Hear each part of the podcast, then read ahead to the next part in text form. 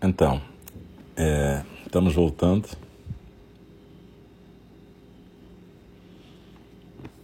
Para o segundo programa dessa noite, 24 de fevereiro de 2021, quarta-feira. Esse agora, essa parte agora vai ser a fala do Dharma. E eu sou o Alcio, um dos professores, irmãos em Enindi, Templo Zen do Cuidado Amoroso Eterno. E a gente tem feito essa prática já há algum, quer dizer, praticamente desde o dia 16 de março que a gente está conduzindo todas as nossas práticas online. E vão continuar assim por um bom tempo, porque por enquanto a gente não pode arriscar colocar pessoas numa sala fechada, respirando.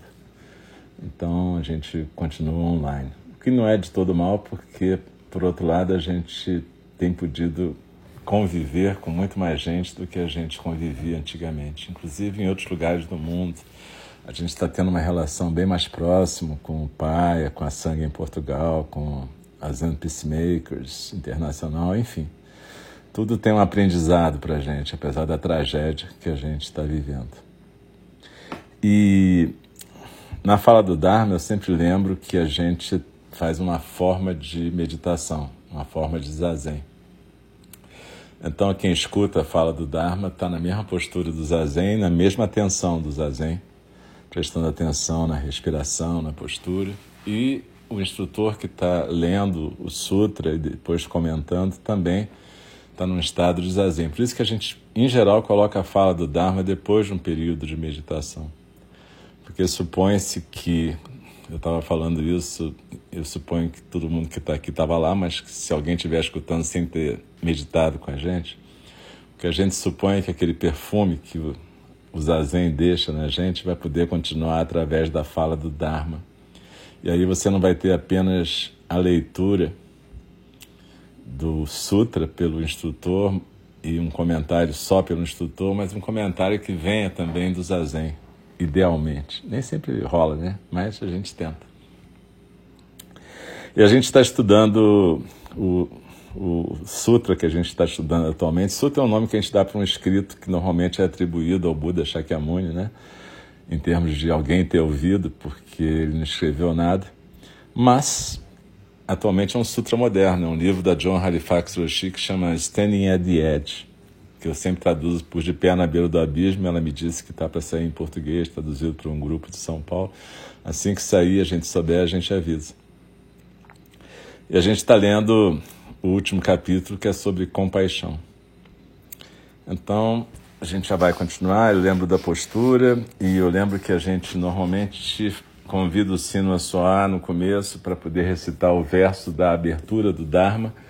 É um verso em que a gente lembra a intenção de estar presente na fala do Dharma, a gente lembra a intenção de estar sendo um bom vaso para o Dharma, que é o termo tradicional, ou um bom canal para o Dharma, todos nós praticantes. Não importa se a gente se diz budista ou não budista, isso não interessa. O que interessa é que a gente possa ser um vaso para o Dharma. E no final a gente recita os quatro votos dos Bodhisattvas três vezes. E a gente, essas recitações a gente faz em conjunto, vocês podem fazer em casa. E no final dessa recitação dos quatro votos dos Bodhisattvas, eu re, também recito um versinho de Dogen Zenji, que é um versinho que fala para a gente não desperdiçar a nossa vida. Então, galera, muito obrigado novamente, super obrigado vocês estarem aqui, porque vocês permitem que a gente pratique. E em nome de Eningi de todos os professores, eu de novo faço uma reverência a todo mundo que pratica.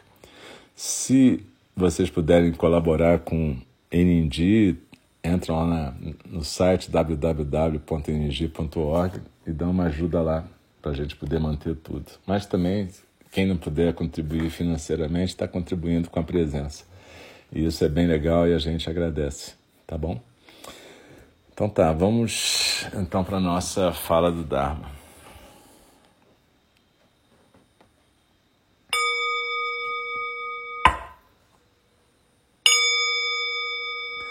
O Dharma, incomparavelmente profundo e precioso, é raramente encontrado, mesmo em milhões e milhões de eras. A nós é dado vê-lo, ouvi-lo, recebê-lo e guardá-lo. Oxalá possamos verdadeiramente compreender e praticar o significado das palavras do Tathagata.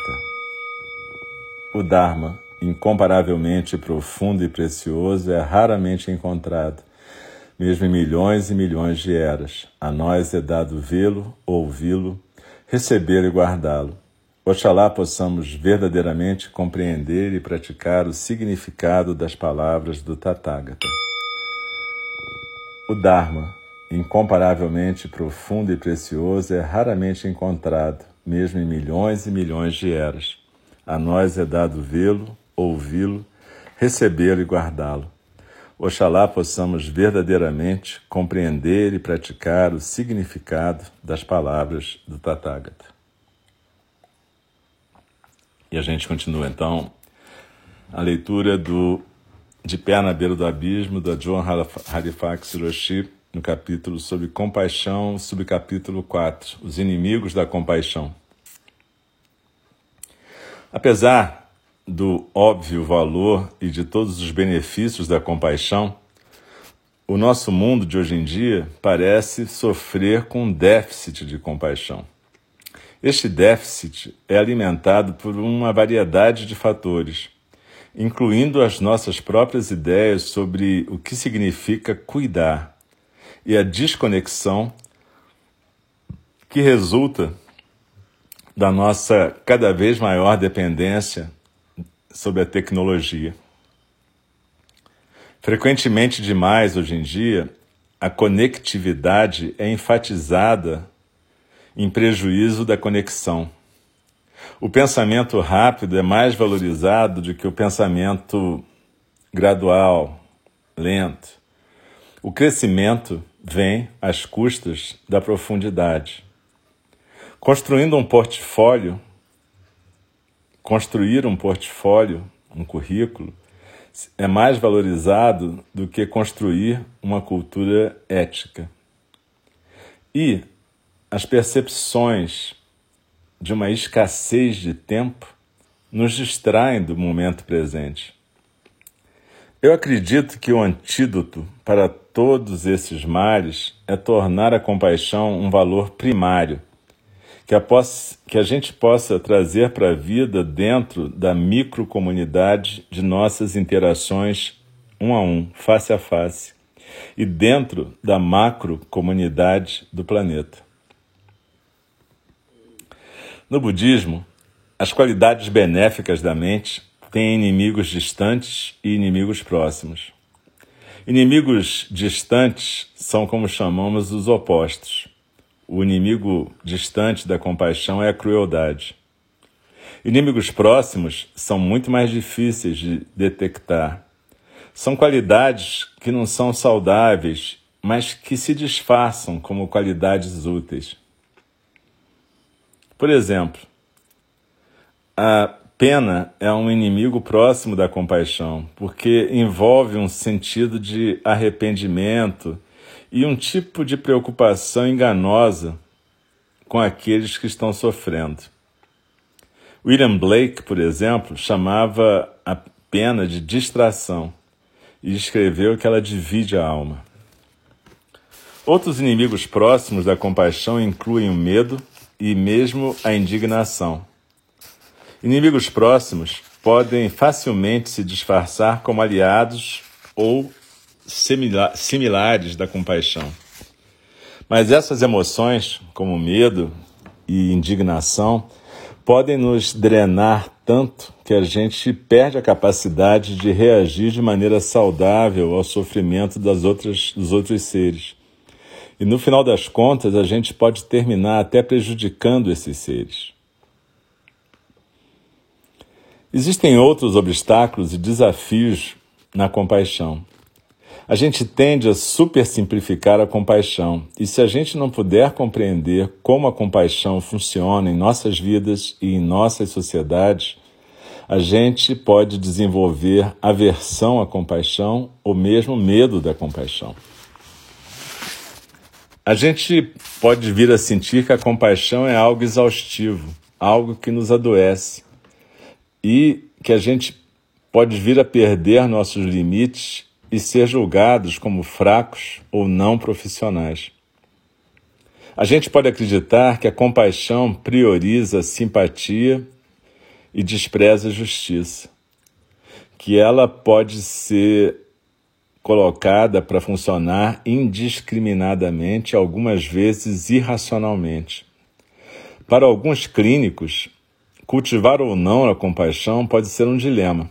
Os estudantes nas escolas médicas são frequentemente ensinados para não serem apaixonados, para não serem emo emocionais, a fim de poder manter sua objetividade e tomarem decisões baseadas em fatos mais do que em sentimentos. Muitos médicos também acreditam que o sofrimento pode ser emocionalmente contagioso e poderia sobrecarregá-los se eles deixassem esse sofrimento se instalar.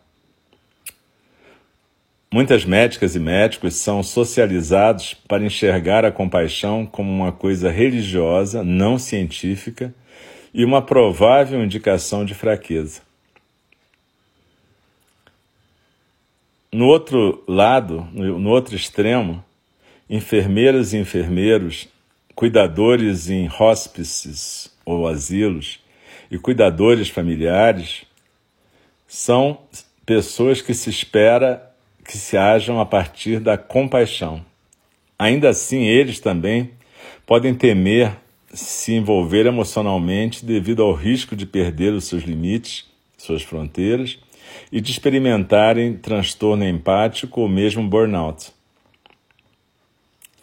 Querer ser percebido ou percebida como uma pessoa compassiva é uma outra armadilha. A gente pode sentir que o nosso valor se mede por quão compassivos somos ou parecemos ser. E assim a gente acaba se apresentando para o mundo como, abre aspas, uma pessoa compassiva. Enquanto o que a gente está buscando é aprovação, validação, admiração ou mesmo autorização. Então, a gente deve tomar um certo cuidado com pessoas que fazem propaganda de si mesmas como compassivas nem todas dessas pessoas andam do jeito que dizem andar. Outro obstáculo para a compaixão é a distração. A gente pode colocar uma parte da culpa disso nos nossos instrumentos digitais e nos nossos comportamentos de adicção em volta desses instrumentos digitais. Abre aspas. Nicholas Carr, autor de The Shallows falou para o New York Times o seguinte: achar momentos para se engajar no pensamento contemplativo sempre foi um desafio, já que nós somos muito, é, muito vulneráveis à distração. Mas agora que estamos carregando esses instrumentos poderosos de mídia junto de nós todo dia, o dia inteiro, essas oportunidades para a contemplação se tornaram ainda menos frequentes, pela simples razão de que a gente tem uma capacidade de nos distrairmos incessantemente. Um estudo que mediu o uso de smartphones entre participantes com idades de 18 a 33 anos descobriu que os participantes usavam seus telefones uma média de 85 vezes por dia. Essa diversão conveniente preenche momentos nos quais poderíamos, de outra forma, ter uma consciência maior do ambiente em volta, incluindo notar o sofrimento das outras pessoas. E o uso frequente de aparelhos digitais, de acordo com CART, tem efeitos prejudiciais sobre a cognição, a concentração e nossa capacidade de ser introspectivos de forma saudável. Um outro desafio enorme em relação à compaixão é um tipo de estresse em relação ao tempo. Como a gente viu no capítulo sobre engajamento e burnout, parece normal a gente ficar preso num comportamento de quem está sempre ocupado e numa pressa agressiva, entre aspas, que Hermann Hesse chamava de, abre aspas, a inimiga da alegria, fecha aspas. Nossa capacidade de ficarmos ocupados e velocidade distorce nossas tentativas de engajamento compassivo com as demais pessoas e, no final, podem causar um transtorno moral. Mesmo 40 anos atrás, a pressão do tempo foi demonstrada como um potente inibidor da compaixão no estudo do bom samaritano, uma experiência famosa pelos pesquisadores de Princeton, John Daly e Daniel Batson. Nesse estudo, os pesquisadores é, encontraram os estudantes do seminário num prédio e os instruíram para caminhar através do campus para chegar a um outro prédio. Alguns estudantes foram informados de que estavam já atrasados e tinham que se apressar, enquanto outros estudantes foram informados de que tinham bastante tempo para chegar do outro lado. No caminho, ambos os grupos de estudantes encontravam uma pessoa que estava caída na, na calçada, gemendo e tossindo, e que parecia estar bêbada ou machucada. Essa pessoa era um ator colocada lá pelos pesquisadores. No grupo que achou que tinha tempo, 63% parou para ajudar. No grupo que recebeu a informação de estar atrasado, só 10% pararam.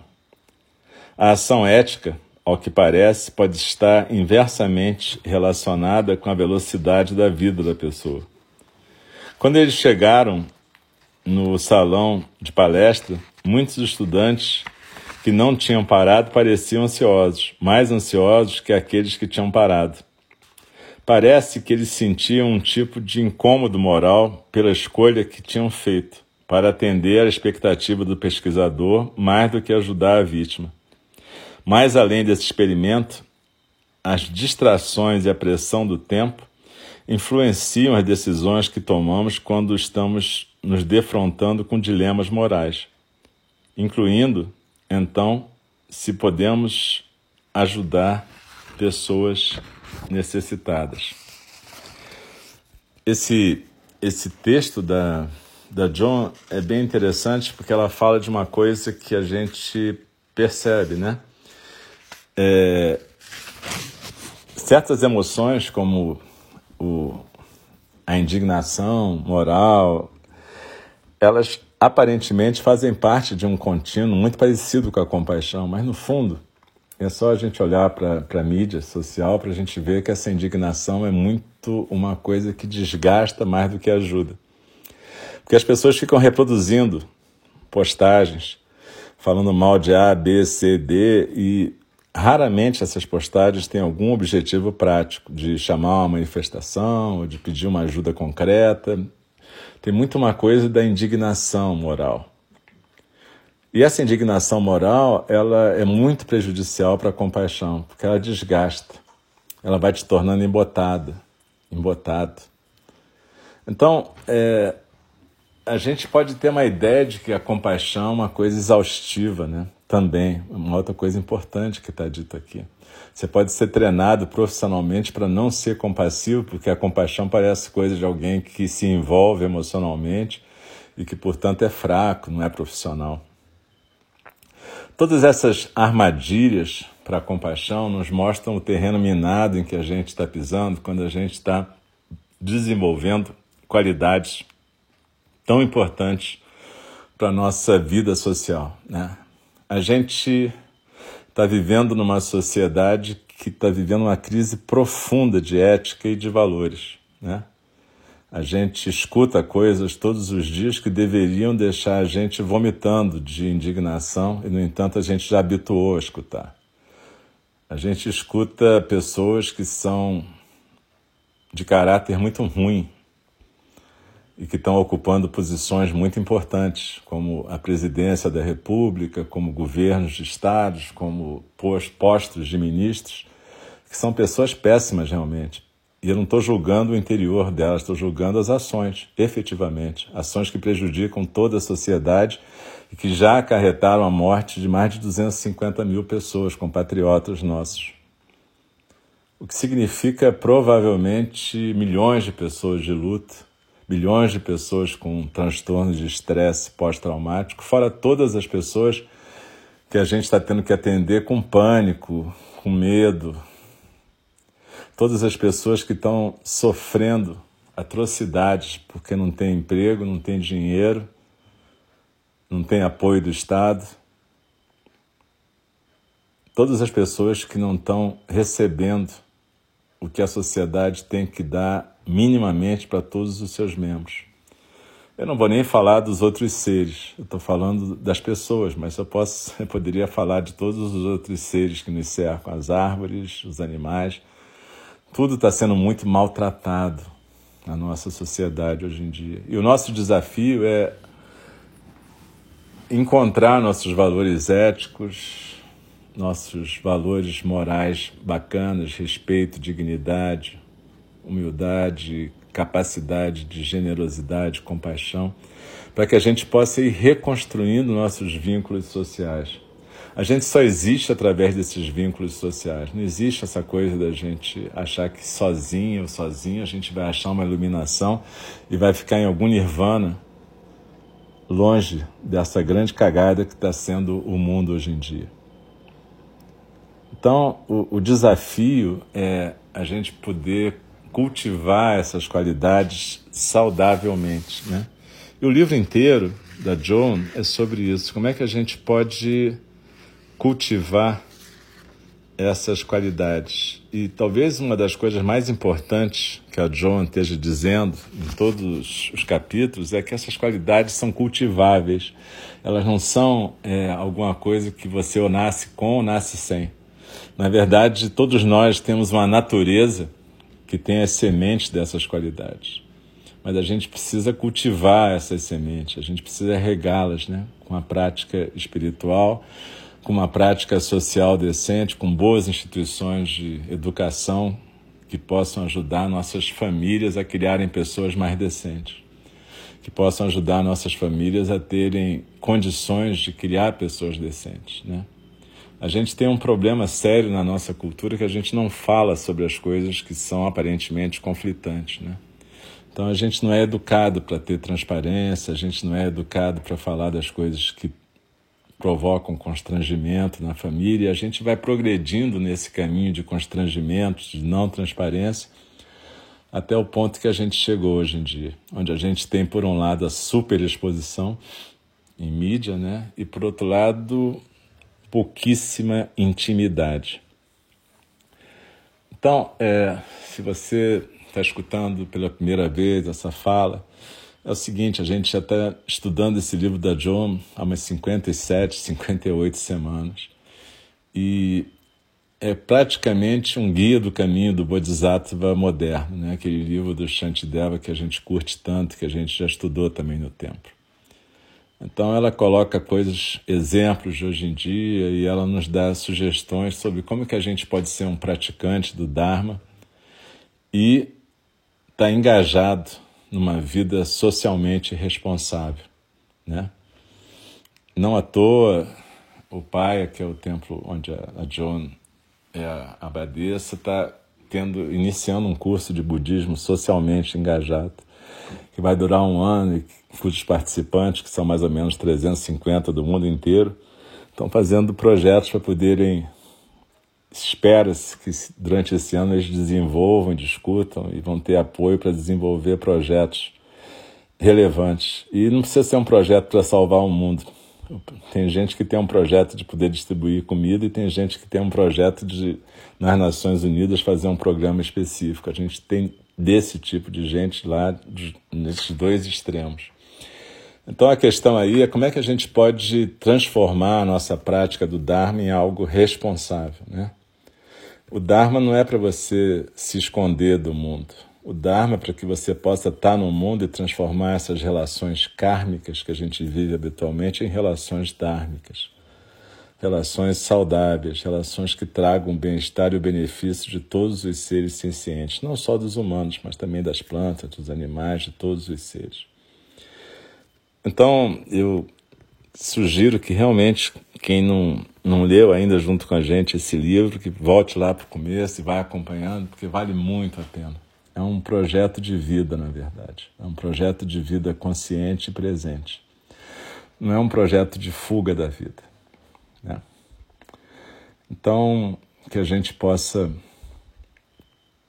nesses tempos tão complicados, aproveitar o privilégio que a gente tem de ter uma prática espiritual e que a gente possa realmente compartilhar o Dharma com todos os seres, por todas as nossas atitudes. Desde o jeito que a gente dirige, se a gente estiver dirigindo um veículo, até o jeito que a gente se dirige a uma pessoa estranha na rua.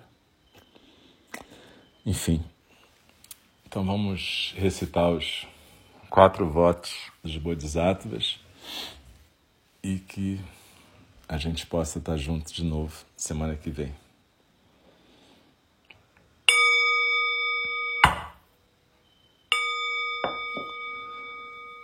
As criações são inumeráveis, faço o voto de libertá-las.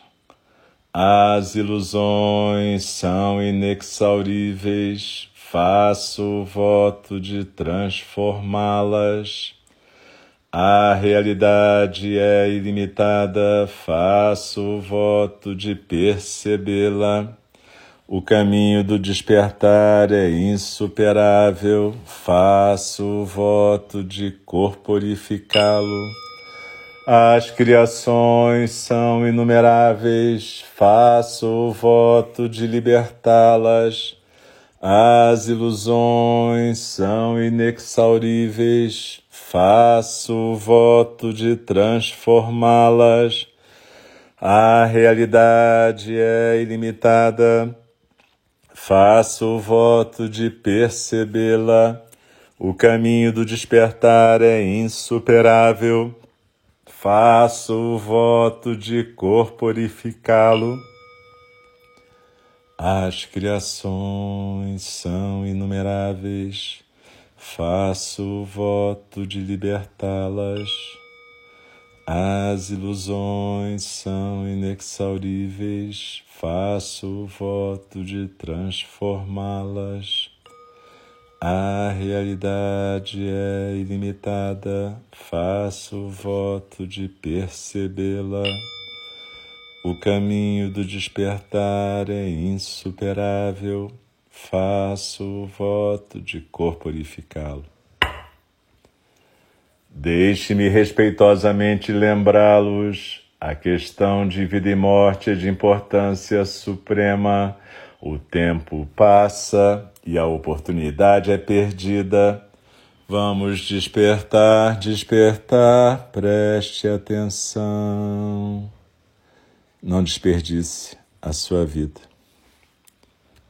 Então eu faço uma reverência para todas e todos. Muito obrigado novamente por a gente estar junto aqui, muito legal. E, enfim, gente, quem puder praticar com a gente em outros horários vai ser bacana. A gente tem muitos, muitas meditações, muitas instrutoras e instrutores. E sábado, a gente também, agora sábado de tarde, a gente vai ter uma prática que a gente chama Círculo do Conselho, que é uma prática em que a gente fala e ouve do coração. Não é obrigado a falar, a gente pode só ouvir do coração, mas em algum momento vai ter uma publicação em algum lugar. Acho que é no e-mail da newsletter, eu não tenho certeza ainda, mas o nosso irmão Rafael vai fazer alguma coisa bacana. E aí, quem quiser, é só se inscrever pelo e-mail para a gente poder abrir o link do Zoom. É uma experiência interessante essa coisa do conselho, é uma prática que tem a ver com a Ordem dos Construtores da Paz Zen, Zen Peacemakers Order, e baseada também nas coisas que os índios, as primeiras nações fazem, de aquele círculo de conselho, né? onde as pessoas falam uma de cada vez, se escutam e falam do coração e não comentam o que a outra fala. Enfim, É, vocês vão poder ouvir e, e quem tiver interessado vai poder participar com a gente. Então, muito obrigado a todas e todos e até a próxima, até o nosso próximo encontro. Um abraço, boa noite. Fiquem bem.